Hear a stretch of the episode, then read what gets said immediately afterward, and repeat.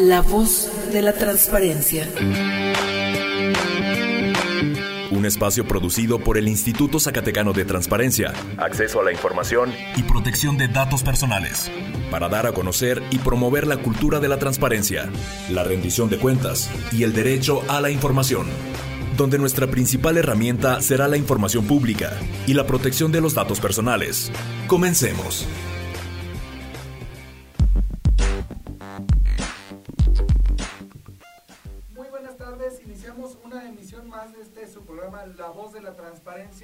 Una producción eh, de manera conjunta por el Instituto Zacatecano de Transparencia, Acceso a la Información y Protección de Datos Personales con el Sistema Zacatecano de Radio y Televisión. Eh, les damos la más cordial bienvenida a este espacio. Yo, Javier Berumen, y mi compañera de todos los lunes por la tarde, Carla Mendoza. Carla, muy buenas tardes. Muy buenas tardes, Javier. Buenas tardes a usted que nos escucha en esta emisión de La Voz de la Transparencia. Le recordamos, como siempre, que puede estar en contacto con el Instituto Zacatecano de Transparencia a través de todas nuestras redes sociales. Nos encuentra en Twitter, arroba isai-sac, en facebook.com diagonal isaisac, en Instagram como arroba isai-sac y también no se olvide de visitar nuestro TikTok. Estamos como arroba Isai Zacatecas. En todas estas redes sociales nosotros le atendemos, le asesoramos y también puede enviarnos sus dudas y cualquier solicitud de asesoría. Así es, Carla. Eh, esperemos nos estén escuchando en vivo a través del 97.9 de FM o en www.cisart.org.mx o si nos escucha ya en nuestra emisión de Spotify. Bienvenido. Hoy tenemos un tema muy interesante. Tenemos dos invitadas de lujo, Carla. Así es, el día de hoy para hablar sobre un engranaje muy importante de, en nuestro estado, pues nos acompaña nuestra comisionada presidenta, la licenciada Fabiola Torres Rodríguez, a quien le damos la bienvenida. Gracias, Carlita, Javier. Gracias. Y también, por supuesto, la licenciada Goretti eh, López Berber, quien nos acompaña, la presidenta del Sistema Estatal Anticorrupción. Bienvenida, licenciada. Muchas gracias, muy buenas tardes, gusto saludarnos. Y pues bien, ahí tenemos un tema muy interesante. a mí me gustaría que eh, ahora sí que platicáramos desde la cuestión básica de lo que es el CPC, cómo trabaja con el ISAI, porque bueno, eh, la, la, comisionada presidenta es, el, es la representante del instituto en el sistema estatal y que nos diera pues ahora sí que el inicio a este programa, comisionada. Gracias, Javier. Efectivamente, nosotros como Instituto de Transparencia formamos parte del Sistema Estatal Anticorrupción. Eh, así como esta función pública, auditoría, el Tribunal de Justicia Administrativa, el Poder Judicial, la Fiscalía eh, Especial contra Delitos de de corrupción, nosotros estamos también conformando parte de este del sistema estatal anticorrupción, pero la parte muy importante, la parte de vinculación con la sociedad es el Consejo de Participación Ciudadana. Y por eso hoy nos encontramos de lujo porque nos encontramos con la licenciada, con la doctora Goretti, Goretti López Berber. Ella está sustituyendo, hubo un cambio porque terminó el doctor Bermeo con su representación como presidente del del Consejo de Participación Ciudadana y está iniciando la doctora Goretti. Doctora Goretti, bienvenida a este espacio de transparencia, este espacio de socialización del derecho de acceso a la información. ¿Cómo se vincula o por qué es tan importante la participación ciudadana que decimos? Bueno, si trabajamos en bien de la sociedad, pues necesitamos quien represente a la ciudadanía, quien sea su oído, quien, sea su interlocutor con las instancias de gobierno. Eh, y por eso es tan importante tu participación. Bienvenida, doctora, te dejamos el uso de la voz. Muchísimas gracias, comisionada presidenta. Muchas gracias por la invitación. Pues efectivamente, el sistema estatal anticorrupción como su nombre lo dice, es un sistema, es un engranaje. Ya comentaba ahorita la comisionada presidenta las siete sillas, las seis sillas de entes públicos que están representados aquí y está presidido por los ciudadanos. Yo siempre les digo, a ver, muchas veces pensamos en sistema y pensamos algunas personas, a lo mejor yo no soy tan millennial, pero pensaríamos en computadoras. Pero realmente un sistema no, el sistema solar, el sistema respiratorio, el sistema bancario mexicano, habla de que están un conjunto de partes interactuando para lograr un propósito, un objetivo. Entonces, A lo mejor varios radioescuchas dirían, ¿por qué repetir otro ente público si ya están seis entes públicos participando? Pues no, no se trata de repetir. Y precisamente por eso los ciudadanos somos quienes presidimos. Es sumamente importante tomar en cuenta que la corrupción, quien lo vivimos, somos en el día a día los ciudadanos. Y en ese sentido, no existía hasta antes del sistema un medio en el cual nos sentáramos los ciudadanos con precisamente los entes públicos que en su acción, en su determinación por ley de existencia, es precisamente la acción de prevenir, de, de investigar y de sancionar actos de corrupción. Entonces, tiene que haber un justo medio y hay un, debe de haber un diálogo entre ciudadanos y los entes públicos. ¿Por qué? Porque a lo mejor yo diría, y lo que escuchamos muchas veces, ay, no es, no es cierto que la corrupción ha avanzado, ¿a cuántos han metido a la cárcel? ¿Cuánta recuperación de activos hay? A ver, a ver, es que no nada más es eso. O sea, a mí me duele, por ejemplo, yo, Guaretti López, que en un momento dado vaya a sacar un trámite de revisión de un vehículo, me digan que se tarda tres días, pero alguien más me diga, si me da una cooperación, se tarda un día. ¿Y qué pasa? Ese es el día a día que los titulares, que las personas que están atrás de eso no se dan cuenta. O que, por ejemplo, se establece algún mecanismo para denunciar, pero realmente yo no sé cómo usarlo. Entonces, debemos de sentarnos para dialogar precisamente entre los entes públicos y los ciudadanos y que escuchen qué nos duele, qué nos preocupa, qué nos ocupa en este sentido. Y es por eso que surge precisamente el sistema, primero surgió el sistema nacional, y cabe señalar que fue impulsado por la Coparmex y varios ciudadanos interesados a nivel nacional. Y aquí en Zacatecas pues también se repitió esa situación. Y es por eso que en el CPC, que a veces luego piensan, yo estoy en el área de contabilidad y dicen contador público certificado. No, es Comité de Participación Ciudadana, porque somos cinco ciudadanos que somos elegidos por el pueblo. ¿Por qué? Porque somos elegidos a través de una comisión de selección que a su vez fue elegida por los diputados. Los diputados son los representantes del pueblo y entonces somos, nos inscribimos, nos entrevistan y entonces somos seleccionados. Nosotros no trabajamos para ninguna de las entidades públicas, los ciudadanos, porque nuestro rol, precisamente como está tal cual manifestado en la ley, es coadyuvar en términos de la ley al cumplimiento del objetivo propiamente del comité coordinador que son precisamente las siete sillas, seis sillas de los integrantes de las entidades públicas, más nosotros, hacer, fíjense bien, la instancia de vinculación. Y entonces aquí es donde viene el engranaje, es lo que yo siempre les digo, es como los relojes antiguos, que veíamos los engranajes o cualquier motor, si uno de estos engranes, la muesquita, está rota, no va a poder seguir avanzando. Y aquí no lo dice claramente la ley de la vinculación. El CPC tiene el, objetivo de vincularse con ciudadanos, con las organizaciones de la sociedad civil, la academia y todas las relacionadas del sistema. Entonces, somos cinco, como les decía, de diferentes profesiones, de diferentes edades, eh, con incidencia en diferentes grupos de ciudadanos que eso es precisamente lo que buscamos, que no sean nada más contadores, no nada más abogados, no nada más arquitectos, no nada más médicos. ¿Por qué? Porque el propósito de esto es saber qué nos duele, qué nos qué proponemos en ese sentido, porque también yo he sido una convencida, yo soy administradora, yo soy una convencida, maneras de solucionar las cosas es quien está en el día a día. Y definitivamente en nuestros trabajos muchas veces nos involucramos tanto que nos volvemos miopes, digo, ya no vemos más. Entonces, aquí sí es bien importante y, qué bueno que nos dan este espacio al CPC, eh, comentarles precisamente esta situación de que se preside y que estamos muy orgullosos porque déjenme también les presumo que nosotros en el CPC, en el comité coordinador, desde hace un año traemos el CPC una dinámica diferente y hemos visto muy buena voluntad también de los seis integrantes de las entidades públicas, muy dispuestos a escucharnos, muy dispuestos a apoyarnos.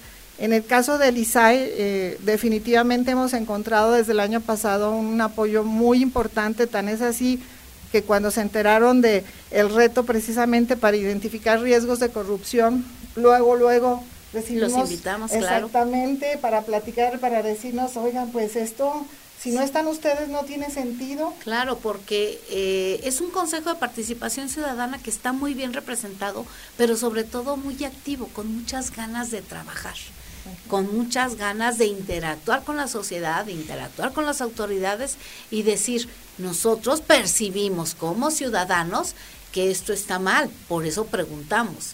Pero también estuvieron realizando muchos foros eh, y, también con pues muy muy activos. Por eso celebro también el que eh, estés ahora eh, a cargo. Y también a todos los integrantes un saludo porque todos desde su área desde su espacio desde su colonia también están haciendo esa promoción de decir mi participación como ciudadana en qué consiste en recoger esas inquietudes y manifestar la gente está molesta por esto o no les creen a esto o los servidores públicos dicen que es todo bien, porque los servidores públicos siempre decimos que hacemos las cosas bien, pero cuando realmente quien nos debe calificar es nuestra la ciudadanía.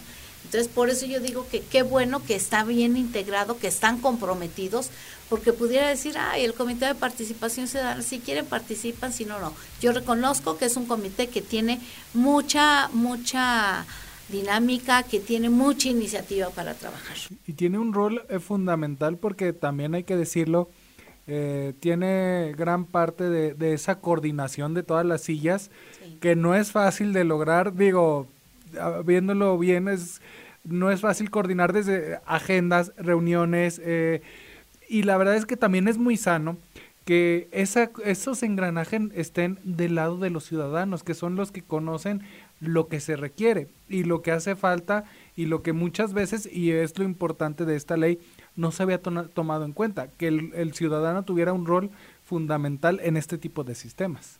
Exactamente, estamos con voz y voto. Tan es así que lo que se sujeta dentro del comité coordinador, el voto de calidad, en caso de haber un empate en voto de calidad es la presidencia del comité coordinador y la presidencia del comité coordinador es la presidencia del Comité de Participación Ciudadana. Entonces sí, estamos muy orgullosos y tenemos muchos, muchas actividades que hacer. Ya el año pasado fueron diferentes actividades que estuvimos haciendo, entre ellas el, reto de, de, la mano con... Que fuimos los primeros a nivel nacional, y los que, levantamos la mano y dijimos, sí, sí, participamos. Y, y, y fíjate, comisionada presidenta, que también en ese sentido antes en Zacatecas nunca se había hecho un ejercicio como tal para tener evidencia de cuáles son esos riesgos, esa identificación. Y la ley marca dentro del informe que hay que informar sobre los riesgos.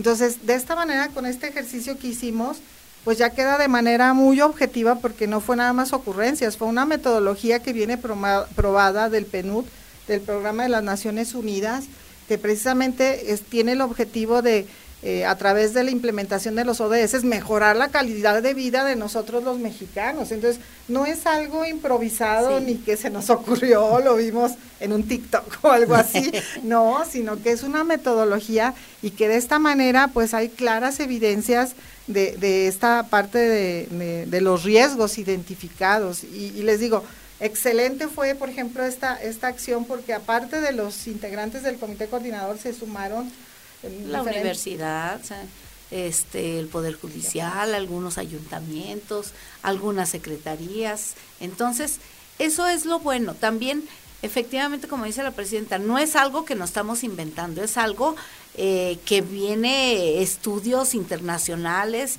donde y estadísticas donde te dicen México está la percepción de la corrupción en México es tal y la percepción en los estados es tal. Qué es lo que tienes que mejorar con, con tu ciudadanía las formas de comunicación pero evitar la corrupción ¿Cómo la puedes prevenir? Hay que meternos al fondo, cómo se están haciendo las compras, cómo se hacen las licitaciones, cómo estás trabajando, cómo atiendes a la ciudadanía. Y en ese reto participamos. La verdad es que nos ha apoyado mucho el, Consejo eh, de Participación Ciudadana y agradecemos también a los servidores públicos que dijeron, yo quiero ser transparente y quiero mejorar y quiero mejorar y tengo toda la disposición. Nos abrieron las puertas de su oficina porque la intención es eso, revisar cómo estás trabajando para ver cómo mejorar y cómo prevenir actos de corrupción. Así es, pues, eh, bueno, por Estamos platicando de un tema muy interesante y sin duda todavía nos queda bastante que desmenuzar de esto, pero por el momento vamos a un primer corte informativo. Ya llegamos a la primera parte de este programa. Le invitamos a que siga con nosotros en La Voz de la Transparencia.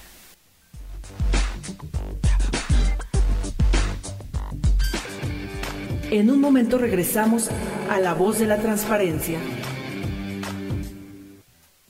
Continuamos con más información en La Voz de la Transparencia.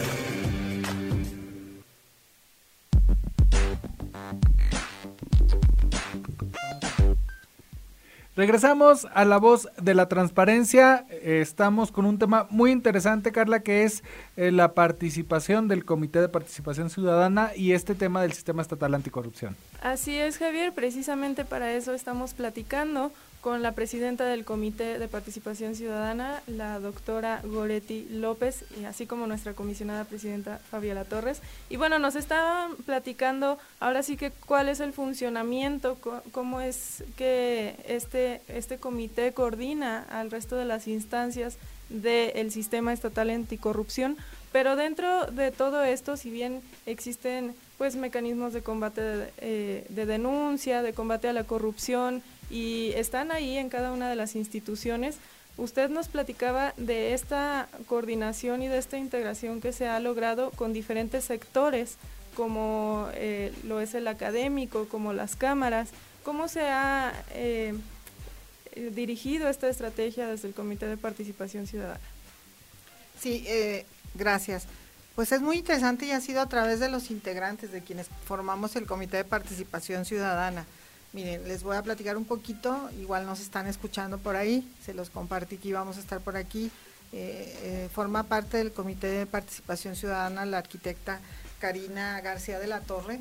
Ella, como ya dije, es arquitecta, pero tiene experiencia en cuestiones de licitación de obras, ha sido precisamente, em, ¿cómo se dice esto? de como juez cuando evalúan, se me fue ahorita el nombre, eh, en ese sentido. Y, ella precisamente comentaba que se inscribió en una convocatoria así porque ha visto esas situaciones y al conocer y estar dentro de ella puede aportar.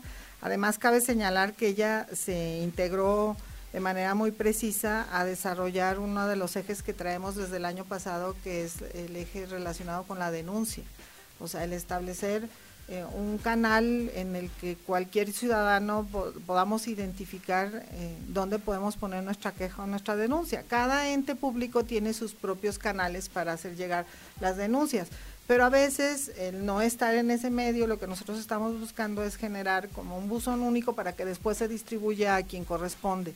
Y la arquitecta Karina con esta inquietud y lo que ha vivido eh, lo trabajó aunado con la licenciada Gladys Eralu, eh, Rodríguez Alfaro, ella es abogada de formación y también ella se ha involucrado dentro del aspecto y con esta visión eh, legal en el sentido de identificar estos eh, procesos para la, denuncia.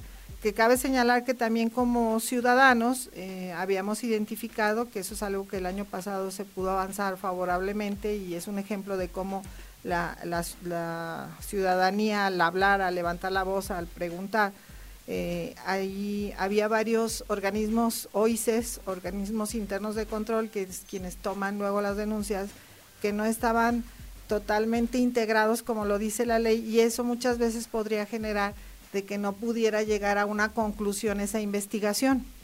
Y entonces, ¿qué pasa?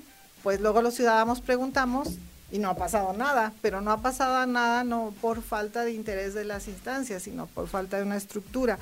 Entonces, esto también se, eh, se trabajó dentro de la denuncia y algo también muy importante que se está trabajando y ahora también con la integración del licenciado Juan Esquivel Ibarra, que acaba él de comenzar el 24 de enero.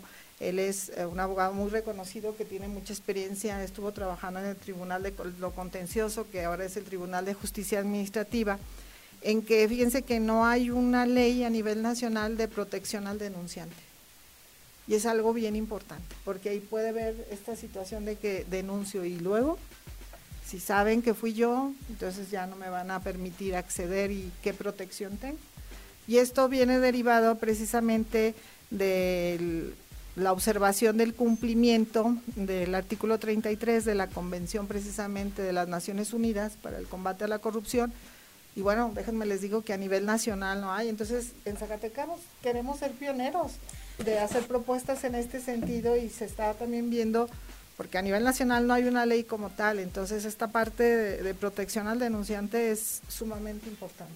Sí, de hecho, una de las partes cuando un ciudadano solicita información, no necesita acreditar quién es, por eso se le permite que sea un anónimo, un algún, no sé, a veces pone eh, no su nombre verdadero, no tiene por qué acreditarse o registrarse, precisamente para evitar que haya una represión.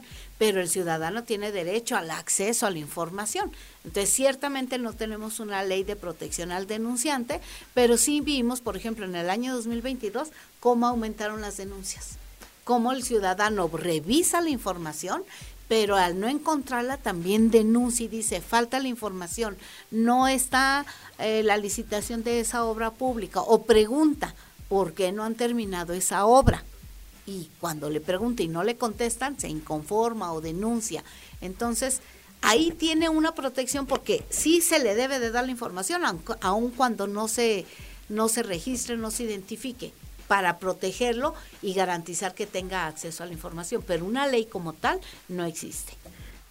No, y es que es un tema interesante y ahorita lo que comenta la doctora Linda y platicábamos un poco minutitos antes de iniciar, normalmente la percepción del ciudadano es que quiere ver sanciones y, y que quiere ver ciudadanos en la cárcel y que quiere ver multas pero también este trabajo es fundamental y a lo mejor no es tan vistoso, sino es establecer las líneas mínimas de trabajo, de coordinación para que en un futuro pues ya no se tenga ni siquiera que sancionar, que haya un marco fuerte, robusto que evita que se den actos de corrupción. Prevención y supervisión. Exactamente. prevención y supervisión. Y yo digo que este CPC está también muy fortalecido porque está también la licenciada Gladys, que en el tema jurídico es abogada litigante, que también en el tema jurídico ella también ayuda a analizar, a ver, ¿están dentro de la ley o no están dentro de la ley?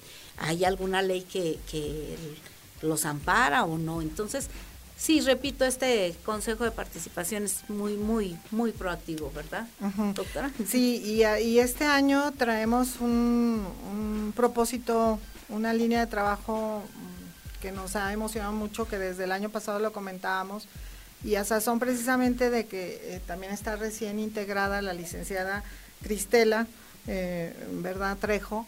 Ella desde hace mucho tiempo ha trabajado fuertemente por la defensa de los derechos de la mujer entonces traemos el propósito de arrancar la agenda anticorrupción con enfoque de equidad de género, que en este sentido eh, es bien importante comenzarlo a trabajar y que no se ha tocado al respecto. Entonces, toda esta experiencia que la licenciada Cristela, que también es abogada y de hecho ahorita está en la Ciudad de México, ella porque es miembro del Consejo Consultivo de Mujeres y están en reunión allá en México, pues también le, le está aportando toda esa riqueza al Comité de Participación Ciudadana, que implica el que tengamos diferentes eh, perfiles en este sentido. Y, bueno, tanto ella también, Cristela y su servidora somos académicas. Y también hay otra parte muy importante en donde eh, la alianza es fundamental con el ISAI y yo estoy segura que así lo vamos a trabajar, que traemos el propósito de la promoción de la, de la cultura anticorrupción desde kinder hasta profesional. Y ahí eh, nos interrelacionamos fuertemente porque lo que queremos es, es precisamente, eh, traemos ya un programa de trabajo pensado para trabajar con los maestros. Eh, encontramos unas metodologías desarrolladas en Mérida, Yucatán, acerca de puras actividades lúdicas que van orientadas a que desde los niños y bueno, en los diferentes momentos se generen cuestiones de reflexión de lo que son eh, posibles actos de corrupción a nivel de su día a día de los niños, ¿no? De, por ejemplo, preguntarse, es, es mejor eh, quedarse jugando que hacer la tarea y desde ahí pasamos esta parte de la responsabilidad y hay diferentes programas en ese sentido. Entonces, el ISAI juega un papel muy importante también en este sentido por todo lo a veces de la transparencia, todos los programas que hemos visto que tienen también a diferentes eh, niveles y que definitivamente este año queremos que haya una que permee fuertemente y que comencemos a, sembrar precisamente esta cultura anticorrupción, porque eso es lo que también nos va a permitir la prevención, esta conciencia, esta reflexión, el estar manejando todas estas eh, cuestiones desde pequeñitos, pues nos va a permitir efectivamente trabajar este, con esto. Y algo más que vamos a trabajar es las políticas de integridad. Por último, para terminar, tanto la cuestión de integridad empresarial, que tiene que ver con códigos de ética y todo lo que viene fuerte del compliance, o sea, los empresarios, ¿cómo le hacen para determinar a quién le van a permitir firmar cheques, etcétera, y debe de haber atrás toda una serie de reglas establecidas y también pues la parte de, fortalecer y estar al pendiente de los códigos de ética dentro de las instituciones públicas, que es la manera en donde se podría canalizar lo referente a las quejas. Pues una labor muy amplia en materia de prevención y también muchas actividades que vienen por lo que vemos desde la infancia, ahora sí que hasta lo que ya hemos visto que se ha desarrollado en el sector público. Muchas gracias, eh, doctora, por venir a platicarnos. Esperamos eh, volver a tenerla en este espacio para escuchar más sobre cada una de estas acciones. Claro que sí, mis compañeros también podrían venir a platicar en cada uno de estos. Cuando gusten. Este claro, estamos a la orden. Muchas gracias por la invitación. Gracias, comisaria. Gracias, doctora Goretti. Este, vamos a dar resultados en próximos días precisamente del avance y los resultados que se tuvieron en, en lo que es el reto, anticipando riesgos de corrupción.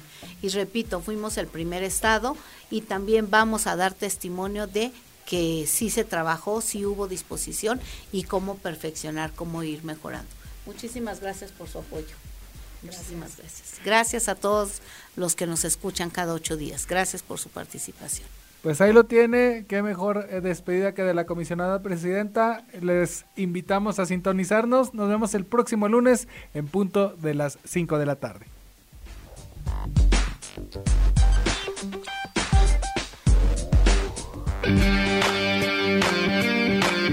La voz de la transparencia termina su emisión de hoy. Recuerda hacer valer tu derecho a la información. Nosotros te asesoramos. Sigue nuestras actividades en Facebook, Twitter y por supuesto la próxima semana en otra emisión de La Voz de la Transparencia. Esta fue una producción del Instituto Zacatecano de Transparencia, Acceso a la Información y Protección de Datos Personales.